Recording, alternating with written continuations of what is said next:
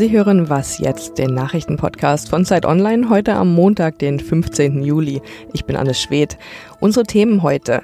Forscher berichten das Unfassbare. Sie wollen das Altern gestoppt haben und Dresden verkaufte 2006 alle kommunalen Wohnungen.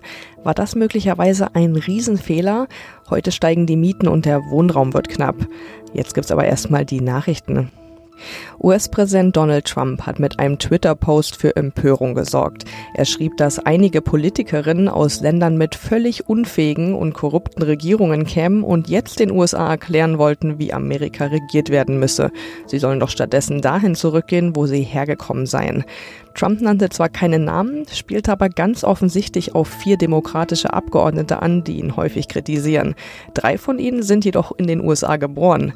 Einige demokratische Präsidentschaftskandidaten warfen Trump Rassismus und Fremdenfeindlichkeit vor.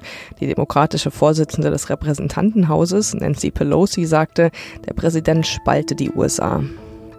Heute vor drei Jahren haben türkische Militärs versucht, die Regierung von Präsident Erdogan zu stürzen. Jedoch ohne Erfolg. Rund 260 Menschen kamen ums Leben, Hunderte wurden verletzt. Bis heute noch werden Menschen festgenommen, die Erdogan für den Putschversuch verantwortlich macht. Zum dritten Jahrestag finden heute Gedenkfeierlichkeiten unter anderem in Ankara und Istanbul statt. Erdogan will am Abend außerdem eine Rede halten. Redaktionsschluss für diesen Podcast ist 5 Uhr. Dieser Podcast wird unterstützt von Nespresso. Mit 160 Litern jährlich ist Kaffee das Lieblingsgetränk der Deutschen. Doch woher kommt unser Kaffee überhaupt? Nespresso arbeitet mit mehr als 100.000 Bauern in 13 Ländern zusammen. Der einzigartige Geschmack des Kaffees beruht also auf der engen Verbindung eines jeden Bauern mit seinen Bohnen. Hallo zum Start in die Woche. Mein Name ist Sven Stockram. Und wir beginnen mit einer Nachricht, die bislang vor allem in Forscherkreisen für Aufregung sorgt. Denn sie klingt schier unglaublich. Wissenschaftler sollen es geschafft haben, das menschliche Altern gestoppt zu haben.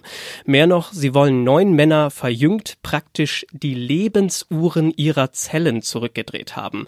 Eine, ja, wirklich ungeheuerliche Behauptung, die auch noch nicht bestätigt ist. Am Telefon Telefon spreche ich deshalb mit Jakob Simmank aus dem Wissensressort von Zeit Online. Jakob, was genau soll denn da gelungen sein? Ja, da soll was ziemlich Unglaubliches gelungen sein. Ähm, deswegen muss man auch vorsichtig sein. Also es ist so, dass ähm, das Biotech-Unternehmen, um das es geht, was diese Studie durchgeführt hat, ist eins von vielen Unternehmen, das versucht, ähm, so Zellschäden, die durch das Alter kommen oder auch altersbedingte Erkrankungen ähm, ungeschehen zu machen, letztlich indem man in den Alterungsprozess eingreift. Und die haben ganz spezifisch eingegriffen in das Wachstum des Thymus. Der Thymus ist eine äh, Immundrüse, die so ab dem 30. Lebensjahr ähm, verkümmert und wir wissen, dass ähm, das auch was mit dem zu tun hat letztlich. Und was die gemacht haben, ist durch eine Kombination von Medikamenten das Thymuswachstum bei Männern in den 50ern und 60ern wieder anzuregen. Und dann haben sie gemessen, was das denn letztlich mit dem äh, Alter der Probanden gemacht hat. Und da sehen wir, dass deren Altersuhr, deren Lebensuhr sich tatsächlich zurückgedreht hat. Und wir sehen auch, und das hat uns einer der Probanden bestätigt, dass ihm, der ist ergraut, dunkle Haare nachgewachsen sind. Und wir sehen tatsächlich auch, dass der Thymus gewachsen ist an MRT-Aufnahmen und sich die, das Immunzellmuster stärker dem angeglichen hat, äh, was bei jungen Menschen vorhanden ist. Die Ergebnisse wurden gerade in New York einem Fachpublikum vorgestellt. Die Studie ist noch nicht erschienen, hatte gerade mal neun Männer als Teilnehmer. Es gibt keine Kontrollgruppe und kein anderer Forscher oder keine andere Forscherin hat die Ergebnisse bislang prüfen können. Ist das Ganze vielleicht also nur ein ganz großer Schwindel? Schwindel hieße ja, dass jemand da täuschen möchte. Und das würde ich jetzt erstmal nicht annehmen. Ähm, was man so sagen muss, ist, dass es sehr vorläufig ist. Das heißt, wir müssen erstmal gucken, was passiert, wenn wir die Versuchsgruppe erhöhen, wenn wir eine Kontrollgruppe dazuschalten, wo Menschen nur ein Placebo bekommen, was passiert möglicherweise auch mit Nebenwirkungen, hält sich der Effekt, dreht, dreht er irgendwann um. Also letztlich das, das ganz, ganz viel ungeklärt. Und man muss natürlich auch sagen, und da kommen wir zum Schwindel zurück, ähm, es geht um sehr, sehr viel Geld. Also das, das Biotech-Unternehmen, das weiß auch, dass ähm, ein, eine Firma, die eine Pille gegen das Altern entwickelt, ähm, damit Milliarden machen wird. Das heißt, auch da muss man vorsichtig sein. Und was jetzt passieren wird, ist tatsächlich, dass ähm, das eingereicht wird bei einer Fachzeitschrift, der Artikel erstmal und dass dann das veröffentlicht wird und dann werden weitere Studien wahrscheinlich folgen und dann werden wir in, in ein paar Monaten oder eher Jahren sehen, ob dieser Effekt wirklich hält.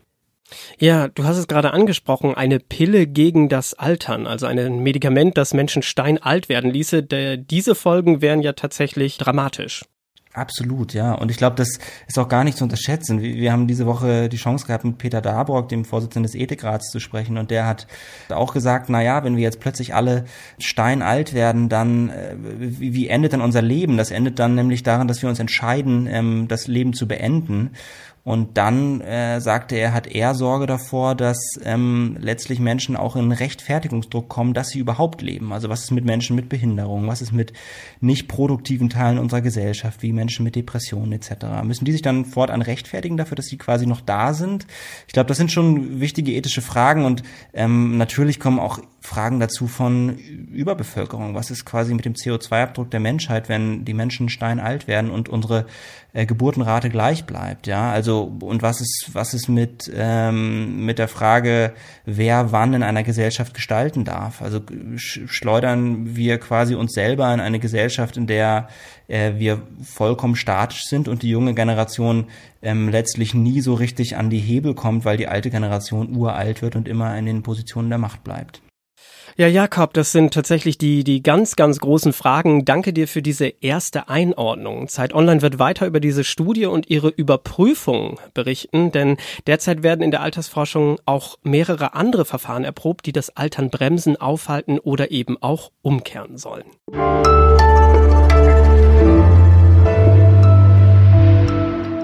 Und sonst so?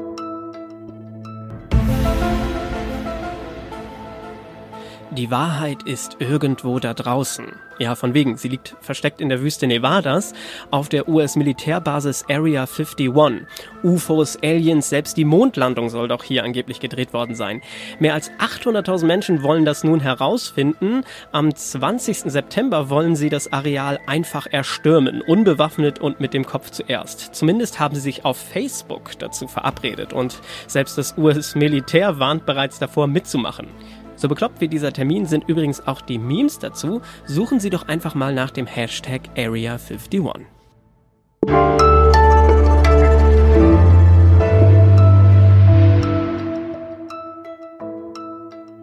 Steigt Ihre Miete auch? Vor allem wer in Deutschlands Städten lebt, der kennt die Debatte. Wohnen scheint zum Luxus zu werden. Woran das liegt? Viele würden sagen an Immobilienkonzernen, die fleißig die Preise anziehen, aber auch an Kommunen, die ihre Anteile an bezahlbaren Wohnungen verkauft haben. Niemand war dabei übrigens so radikal wie Dresden. 2006 verkaufte die Stadt alle ihre 47.000 Wohnungen auf einen Schlag. Heute hat die Wohnungskrise aber auch Sachsens Hauptstadt erreicht. War es also ein Fehler? Fehler, komplett zu privatisieren? Das hat sich mein Kollege Zacharias Zacharakis gefragt und ist nach Dresden gefahren. Ja, fangen wir doch von vorne an. Warum verkaufte Dresden denn vor 13 Jahren überhaupt alle seine Wohnungen? Dresden hatte damals fast 800 Millionen Euro Schulden angesammelt durch die schlechte Wirtschaftslage damals nach der Wende. Und die waren in einer wirklichen Notlage. Und ja, man hatte eben dieses Vermögen, diese kommunalen Wohnungen, 47.000 an der Zahl. Und da man gesagt hat, okay, wenn wir die gesamt, also als ganze Gesellschaft verkaufen, gibt es am meisten Geld und das haben sie dann getan. Genau, es gab fast eine Milliarde Euro und dann kam ein äh, Boom nach Dresden sozusagen. Leute zogen und ziehen immer noch in die Stadt und jetzt wird der Wohnraum immer knapper und auch immer teurer. Was sind denn die Probleme heute in Dresden? Ja, die sind ganz ähnlich wie in anderen deutschen Großstädten. Die Preise sind nicht so dramatisch wie jetzt in den westdeutschen Großstädten, sondern es ist deutlich äh, niedriger das Niveau. Also die Angebotsmieten, wie es so heißt, liegen in Dresden für Innenstadtwohnungen bei ungefähr 11, 12 Euro der Quadratmeter bei guter Ausstattung. Da würde man jetzt sagen, in Köln lache ich drüber oder in München auch, mhm. geht noch, aber man muss äh, bedenken, die Leute verdienen weniger, insofern ist es für viele schon ein Problem, diese Mieten zahlen zu können. Ja, und wie steuert die Stadt denn heute dagegen? Also es sind verschiedene Ansätze jetzt ergriffen worden. Der größte ist, dass eine neue Wohnungsbaugesellschaft gegründet worden ist. Also die Stadt baut wieder selbst Wohnungen. Äh, das ist natürlich jetzt in einem ganz geringen Maßstab erst möglich. Also man hat sich zum Ziel gesetzt, bis 2021 800 kommunale Wohnungen zu schaffen. Aber das ist natürlich von den Maßstäben her überhaupt nicht äh, ja, im Bezug zu setzen zu diesen 47.000 Wohnungen, die es damals eben gab. Wie lässt sich das denn dann sagen? Also die Schuldenfreiheit von damals, lässt die sich sozusagen jetzt gegen die steigenden Mieten von heute aufwiegen? Es ist schon so, dass durch das Geld, das damals eingenommen wurde, viel gemacht werden konnte in Dresden. Also es gibt in Dresden, wie der damalige Oberbürgermeister betont, keine Schule, die nicht saniert worden ist. Also das sollte man erstmal finden. Eine Stadt, die äh, in so guten Zustand ist, was die Bildung, was die Infrastruktur angeht. Also das war natürlich schon ein großer Vorteil, den die Stadt nutzen konnte. Und man muss dazu sehen, damals standen viele Wohnungen leer. Und es kommt auch noch dazu, dass die Wohnungen ja nicht vom Markt verschwunden sind. Die gehören jetzt eben einfach privaten Unternehmen. Zum Teil gibt es auch Sozialregelungen für diese Wohnung. Also 10.000 Wohnungen sind mit Belegungsrechten äh, ausgestattet. Das heißt, Mieter mit wenig Geld werden da bevorzugt. Es ist kein klares Urteil zu fällen. Also es war weder ein Riesenfehler noch ein Riesengewinn. Es liegt, die Wahrheit liegt wahrscheinlich irgendwo dazwischen. Ja, Zacharias, danke dir für deine Einschätzung. Dresden hat also auch noch keine Lösung für die ganz individuelle Wohnungskrise gefunden. Damit endete was jetzt für heute. Wenn Sie Ihre Gedanken mit uns teilen wollen, dann melden Sie sich doch gerne über wasjetzt.zeit.de und damit kommen Sie gut in die Woche. Bis bald.